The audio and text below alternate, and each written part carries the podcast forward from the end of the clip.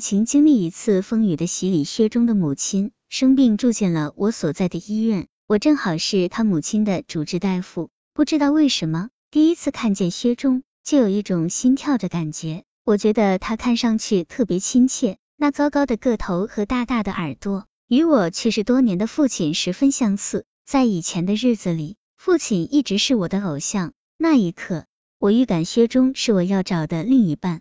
薛中的母亲住了四十五天医院，我和他每天都见面。其实我每周可以休息一天，但怕错过看见薛中的机会，我就每天坚持上班。见面的时间非常短，但我们话语很投机。薛中大我六岁，是一个政府机关的公务员。后来我才知道，他那段时间工作也很忙，之所以天天来照顾母亲，也有想见我的原因。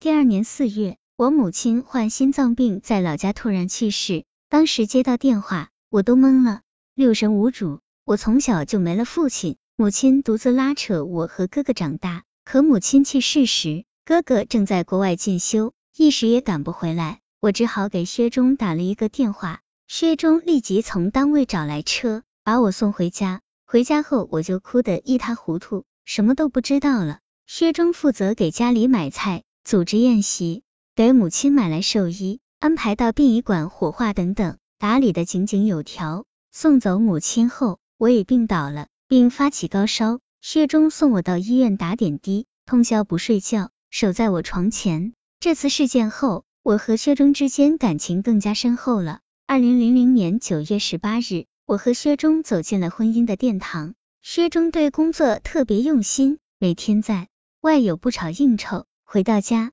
他还会把当天没有做完的工作坚持做完，有时酒喝多了，他会躺下来先休息一会儿，然后起来加班。每天在睡觉前，他一定会把闹钟定好。婚后不久，我们的女儿出生了，爱情家庭双丰收，我和薛忠的事业也蒸蒸日上。无论是朋友圈还是亲戚圈，我们都是令人羡慕的。变故突如其来，上帝总是公平的。不会把所有的幸运都装进你的箩筐。二零零七年六月，我正在上班，手机响了，薛忠在电话里说：“奖励，我出事了。”尽管他的语气平静，但从他颤抖的声音里，我感觉不妙。因为沉稳的薛忠很少在这样的时间以这样的语气给我打电话。回到家，我发现他一言不发，坐在客厅里的沙发上，把头埋在腿下，灯也没有开。他不停抽烟，烟灰缸里装满了烟头，